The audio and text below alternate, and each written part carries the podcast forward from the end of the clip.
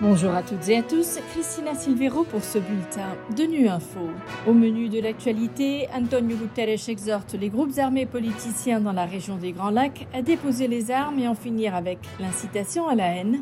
L'ONU appelle à adopter un pacte bleu en faveur des océans. Enfin, nous revenons sur le rôle critique des sages-femmes en République centrafricaine.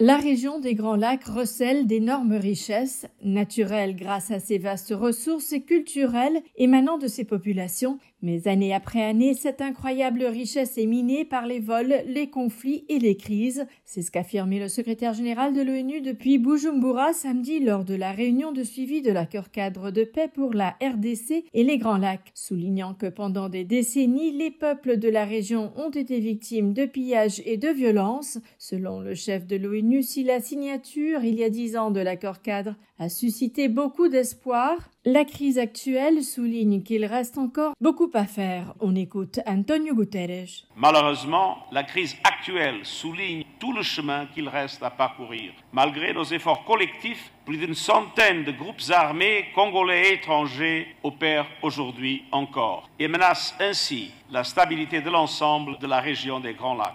En RDC, depuis la résurgence de l'M23 en novembre 2021, plus de 500 000 personnes ont dû fuir. Et la situation dans la province d'Ituri reste aussi extrêmement préoccupante. Il est temps que cesse la violence. Et je réitère mon appel envers tous les groupes armés. Déposez les armes immédiatement et rejoignez les processus de démobilisation, de désarmement et de réintégration. Et j'exhorte également les responsables politiques et communautaires à en finir avec les discours de haine et d'incitation à la violence.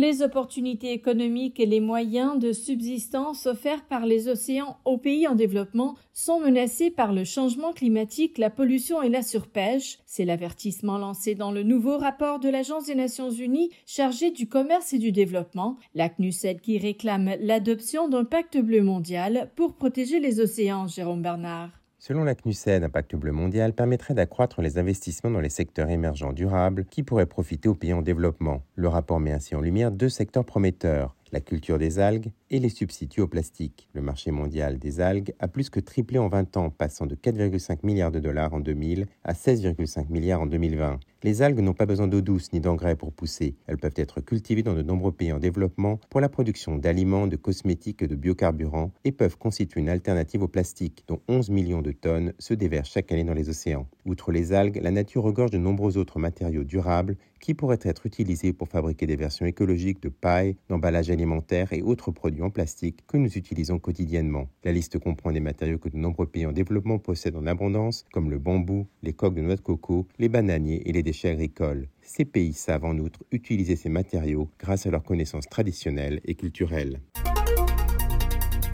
Qu'il s'agisse des soins à la mère ou au nouveau-né, de la prévention et du contrôle des infections, de la planification familiale, de l'avortement sans risque ou de la lutte contre la violence fondée sur le sexe, les sages-femmes jouent un rôle de premier plan dans la promotion de la santé, du bien-être et du respect des droits humains. Investir dans les sages-femmes permettrait d'éviter plus de 80% des décès maternels, des morties naissances et des décès néonataux. Selon l'ONU, il manque pourtant 900 000 de ces prestataires de services essentiels dans le monde, à l'instar de l'hôpital du district d'Obo, dans le sud-est de la République centrafricaine. Reportage d'Emar Gilles Quentin Moki de Guira FM. Il est 10 heures à la maternité d'Obo. Les femmes sont venues très nombreuses pour peser leurs enfants. Parmi elles, Monique Mboli Gassirani, matrone accoucheuse, responsable de la maternité. Il y a plusieurs difficultés. Rupture des médicaments, manque des sages-femmes diplômées d'État. Et nous avons besoin de formations continues